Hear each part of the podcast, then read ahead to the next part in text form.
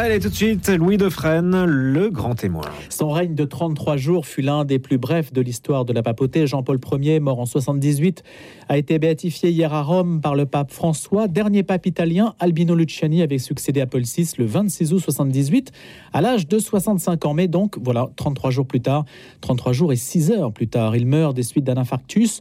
Aux premières heures du 29 septembre, une religieuse avait découvert son corps sans vie, assis dans son lit avec ses lunettes sur le nez et quelques feuilles dactylographiées dans les mains. Aucune autopsie n'avait cependant été menée pour confirmer les causes de sa mort, ce qui va alimenter beaucoup de spéculations, beaucoup de questions autour de celle-ci. Sa mort a-t-elle été naturelle? Jean-Paul Ier a-t-il été assassiné par empoisonnement? Le nouveau souverain pontife souhaitant mettre de l'ordre dans certaines affaires de l'Église. Alors ceux qui s'intéressent à l'histoire du Vatican, de la papauté en général, ont sans doute suivi les publications qui ont pu avoir euh, être émise sur le sujet des livres à succès, notamment celui de David Dialop, a pu euh, être porté à la connaissance du public. L'hypothèse criminelle a été renforcée par une communication calamiteuse du Vatican. C'est ce que nous dit Christophe Henning, qui est avec nous ce matin, journaliste et auteur du livre Petite vie de Jean-Paul Ier, paru aux éditions Artege. Bonjour Christophe Henning. Bonjour, à tous. Inévitablement, euh, Christophe Henning, on vous interroge sur le sujet. Quand on parle de Jean-Paul Ier, d'abord, c'est sa mort mystérieuse qui vient à l'esprit? Oui, bien sûr. C'est cette mort euh, brutale, 33 jours, vous l'avez dit, euh,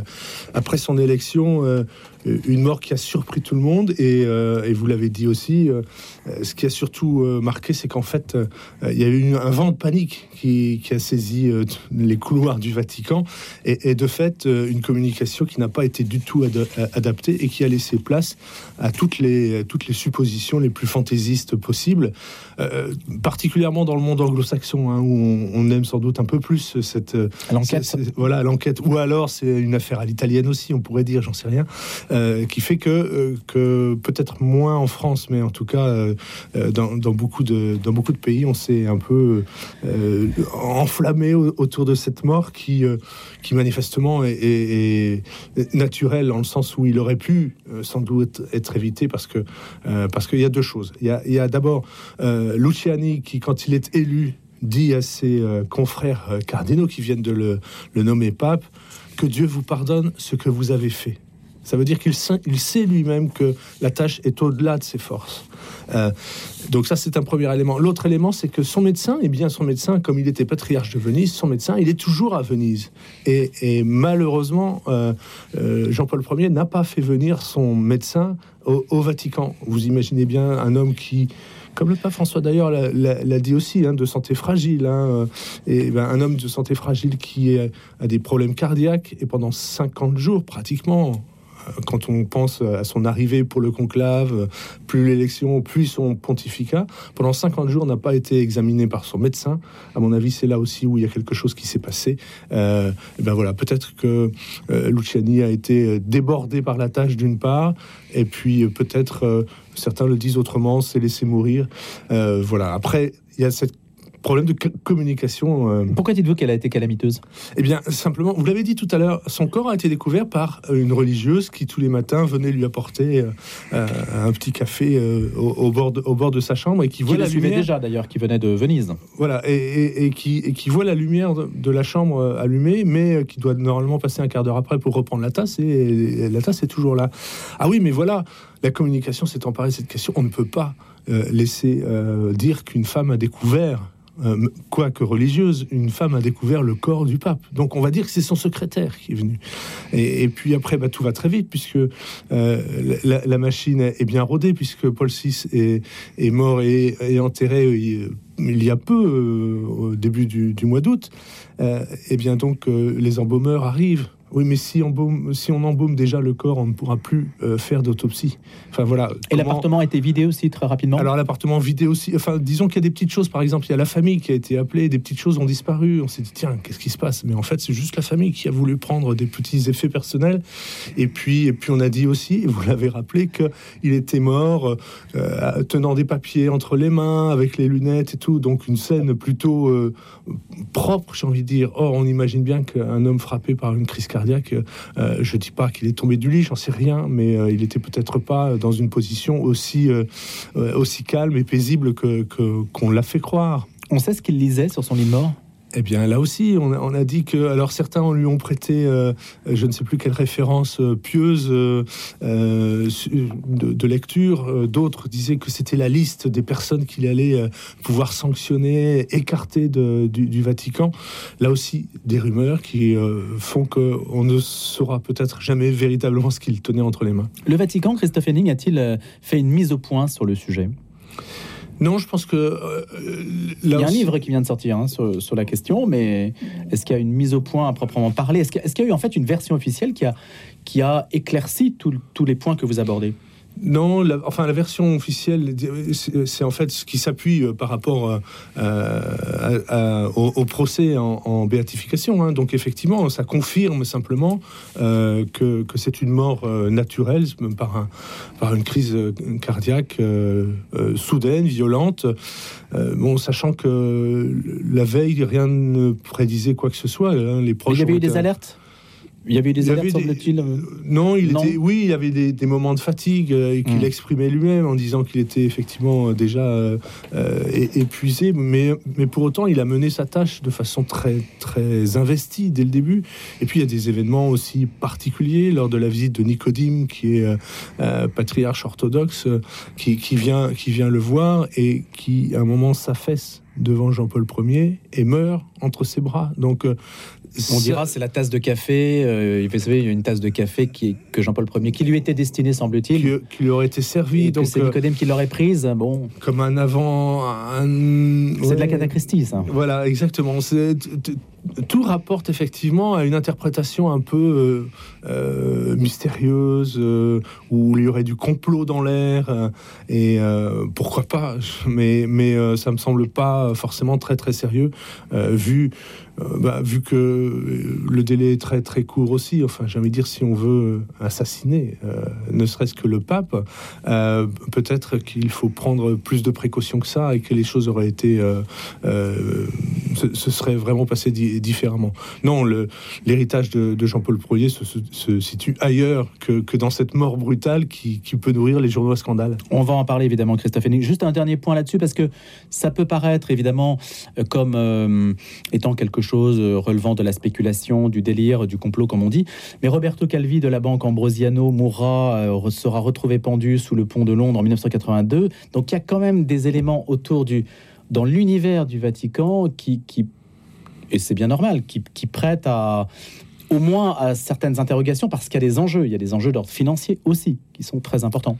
Alors c'est vrai qu'il y, y, a tout. Ça on peut pas le nier. Même Benoît XVI. Euh, voilà, tout en, concours. l'expérience. Voilà, tout concours effectivement à, à, à ces difficultés, euh, à, à, ces, à, ces, histoires euh, euh, terribles autour du Vatican. Euh, d'autant plus qu'on voit bien que le pape François est encore en train de faire le ménage, si j'ose dire. Euh, on sait que Jean-Paul II c'était vraiment pas son, sa préoccupation première. Il c'était le pape du monde entier. C'était pas c'était pas le, le nettoyage de du Vatican qui, le préoccupait. Et, là-dessus, effectivement, Paul VI, on, on, sait les dernières années du, pontificat de, Paul VI sont difficiles parce qu'il est épuisé, parce qu'il y a des incompréhensions, lui qui pensait mener à bien. Euh, le Concile Vatican II se retrouve avec une crise majeure au début des années, euh, des années 70. Donc toutes les suppositions sont, possibles et tout sans doute était possible au Vatican, euh, euh, notamment sur des questions financières. On, ne peut pas, euh, peut pas l'écarter. Est-ce qu'il avait été élu, Christophe Henning, avec un agenda, une intention précise Est-ce qu'on lui avait donné un mandat, du moins implicite? Pas forcément sur, le, sur, la mise en ordre du Vatican. Ce qui, il faut bien voir que Luciani est, vraiment euh, un outsider. Euh, le, le concile qui se réunit, euh, le concile, le conclave, pardon, qui se réunit après, après la mort de, Paul VI, et justement le, va élire le premier pape après le concile Vatican II. Donc toute la question, c'est faut-il faire marche arrière par rapport au, concile ou euh, faut-il avancer? Et euh, les deux camps s'affrontent de façon assez violente. Dans les préparatifs avant conclave, euh, les deux camps sont, sont très présents. Et, euh, Luciani va être ben, l'homme du consensus, l'homme aussi du, du concile Vatican II, puisque il y a participé. C'est un homme aussi très très attaché à la doctrine. C'est pas un révolutionnaire, euh, Jean-Paul Ier, si ce n'est dans le style, mais on y viendra. Euh, mais sur le fond, c'est plutôt quelqu'un qui est euh, conservateur. mais donc, voilà, il est à la fois conservateur et il est dans la ligne d'humanité. Alors, humanité, c'est une, c'est un peu une écharde pour lui parce que il fait partie plutôt de ceux qui étaient euh, dans, une visée plus, plus libérale, plus ouverte euh, par rapport aux questions de famille et de sexualité. Euh, on sait que c'est Carole Wojtyla, à l'époque, qui travaille beaucoup avec Paul VI sur ce, sur ce texte d'humanévité. Mais Luciani, qui est alors patriarche de Venise, est un homme aussi très, très fidèle. C'est-à-dire, si Paul VI signe Humanévité, alors Luciani va suivre Humanévité. Euh, un légaliste. Tout à fait. Il y a des papes évidemment italiens, Jean XXIII, Paul VI. Euh, on sait que Jean-Paul II aussi a été canonisé.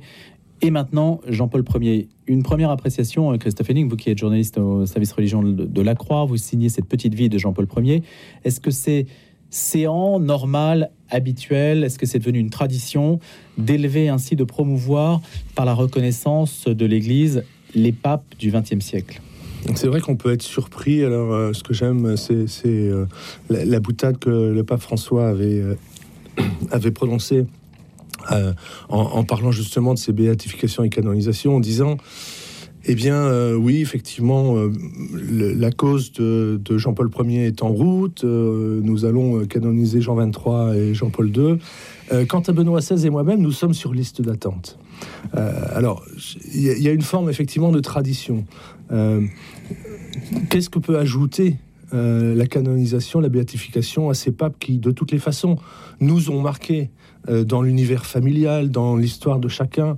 Il y a toujours une référence même à ce Jean-Paul Ier, pape éphémère, euh, on s'en souvient peut-être simplement une reconnaissance de cette charge euh, importante que peut représenter euh, la papauté et, lui donner peut-être, lui prolonger peut-être cette dimension internationale, mondiale, que peut avoir le message d'un pape ou, de, de l'un ou l'autre pape récent.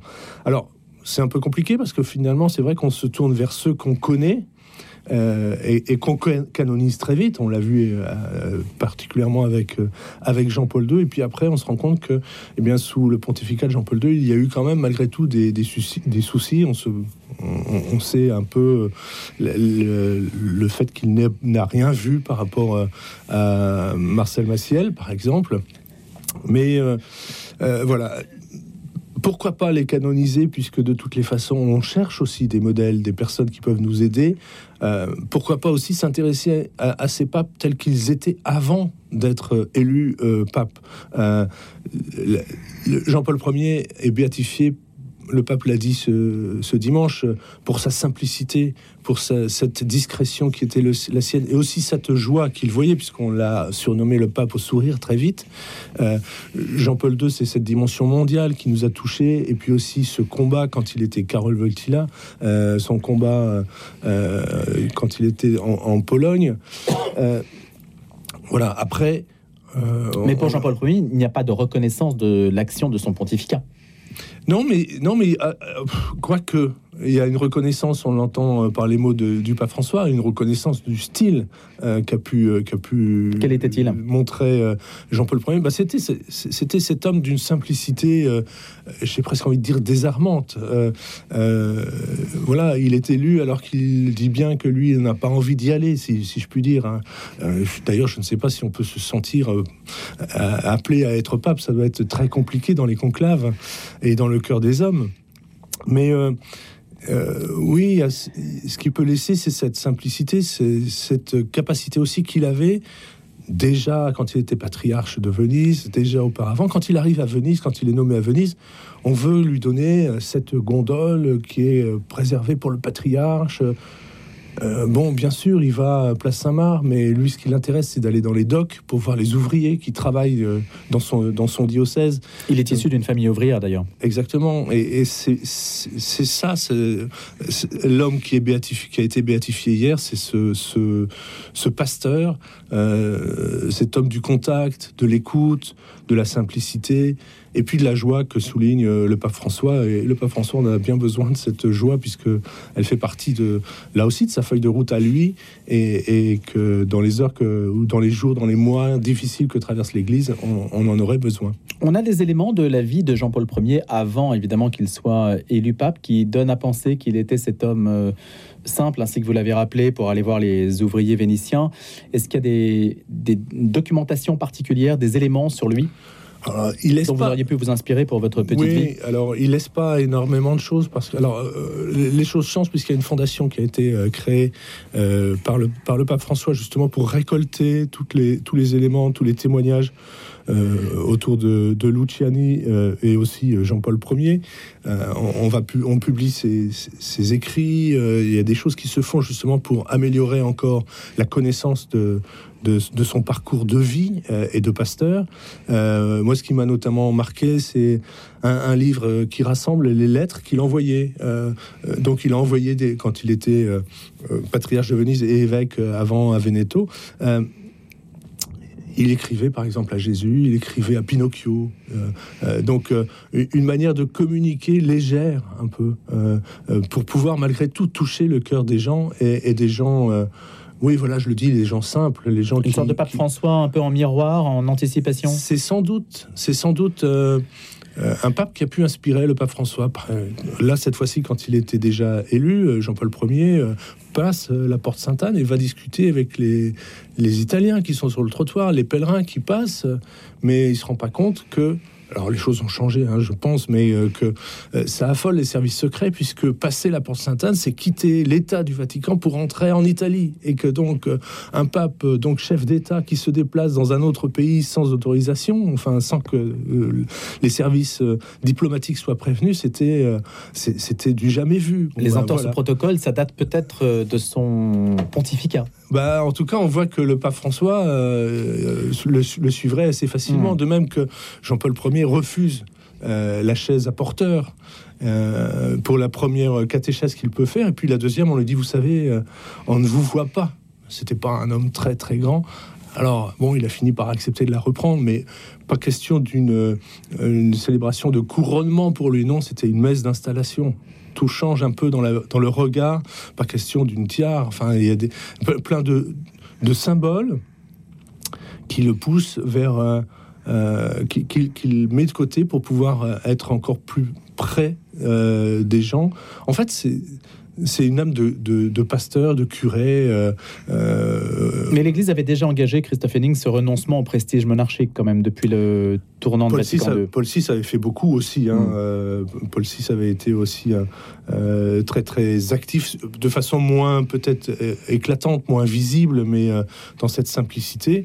oui, l'Église était en route avec avec le Concile Vatican II. Ce qui est important, c'est de voir qu'effectivement, ces petits ces choix euh, de, communication d'une certaine manière ou d'attitude de, Jean-Paul Ier sont en soi une confirmation de cette orientation vers le Concile Vatican II. Sont en soi aussi euh, l'ouverture, alors c'est plus diffus, mais malgré tout l'ouverture à la dimension internationale et peut-être à l'idée d'un pape non italien et on verra Jean-Paul II qui viendra euh, donc euh, après cette mort de, brutale de, Jean-Paul Ier. La reconnaissance des vertus héroïques précède une béatification donc qui a eu lieu hier pour Jean-Paul Ier, laquelle donc cette béatification exige un miracle. Il faut ensuite un second miracle, on le sait, validé par le Vatican pour être canonisé, obtenir donc le statut de saint.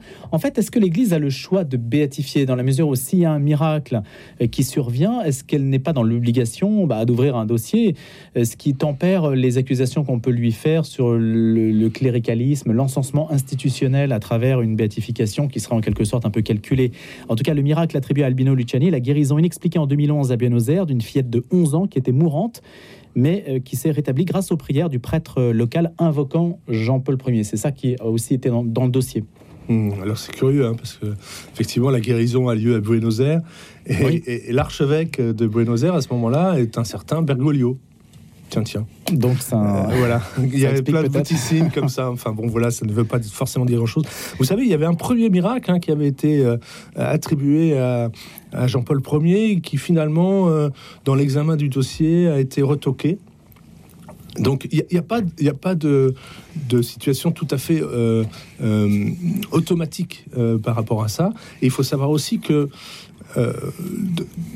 dans, les différents procès en béatification et en canonisation qui ont pu avoir lieu, que ce soit Charles de Foucault ou d'autres, il y a plusieurs guérisons inexpliquées souvent. et que le Vatican va reconnaître un dossier parmi euh, les quelques-uns qui peuvent exister. Je ne dis pas qu'il y a des, foules de dossiers, il n'y a pas euh, des centaines de hmm. dossiers. Il fait une sélection. Qui peuvent arriver, mais il peut y avoir plusieurs cas de guérison inexpliquée qui sont euh, remontés par les diocèses. Et et, après, euh, ils sont examinés de façon très très proche. La, guérison, euh, la guérison que vous évoquez de cette de cet enfant euh, argentine, elle, date simplement. Elle, elle est entrée dans le dossier en 2003 seulement. Donc vous voyez que par rapport aux autres pape canonisé, j'allais dire, euh, la, la, démarche, le dossier, la procédure a été un peu plus longue pour Jean-Paul Ier, ce qui est déjà quand même, euh, enfin tout le monde s'en souvient. Je pense que ça c'est aussi une question, c'est que euh, peut-être on entre dans une façon de, de canoniser des figures de, de saints que l'on connaît, de modèles que l'on connaît encore, qui a une trace encore de, de, témoignages. Bien sûr, il y a des canonisations de fondateurs, d'ordres euh, du XVIIe siècle, mais ils nous parlent moins. Donc c'est peut-être aussi pour ça qu'on va canoniser ou béatifier ou canoniser euh, des figures qui sont plus proches, euh, plus proches de nous. Ça les rend d'autant plus incontestables que des personnes peuvent encore témoigner en leur faveur, que, que ce n'est pas l'histoire seulement qui parle.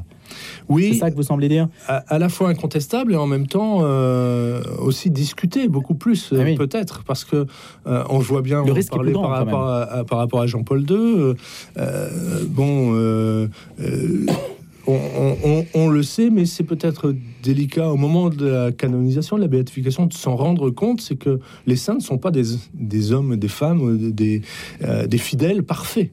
Euh, ceci dit, à partir de quand euh, il y a des choses qui sont acceptables ou pas, ou qu'on peut attribuer justement aux faiblesses que nous avons tous, c'est un peu compliqué parce que de la figure du pape, on le voit même de son vivant, est déjà je ne vais pas dire sanctifié, mais déjà porté euh, d'une certaine manière euh, importante et euh, pas vénéré, mais respecté de, façon très, une telle médiatisation. Voilà que, là, euh, effectivement, on peut, on peut se poser la question est-ce qu'on va pas trop vite parfois euh, sur ces euh, canonisations? Dernière question, Christophe Henning. Est-ce qu'à votre avis, c'est le dernier pape italien? Est-ce que Jean-Paul Ier fut le dernier pape italien? Difficile évidemment de se, projeter, mais. Oui, c'est un peu difficile. Alors, c'est vrai qu'on on, a matin un consistoire depuis en plus, et à quelques jours, très élargi, avec de, 132, si le compte est exact, cardinaux électeurs donc euh, il y a une grande diversité, une présence moins forte des Européens et des Italiens, bien sûr. Mais je pense que le choix ne se fait pas sur euh, euh, uniquement hmm. sur la nationalité, mais, mais bien, voilà, les papes sont sans doute toujours une surprise. Merci beaucoup d'être venu ce matin, d'avoir été des nôtres. Christophe Henning, journaliste à la Croix Service Religion, auteur d'une petite vie de Jean-Paul Ier aux éditions Artege. Je vous souhaite une excellente journée.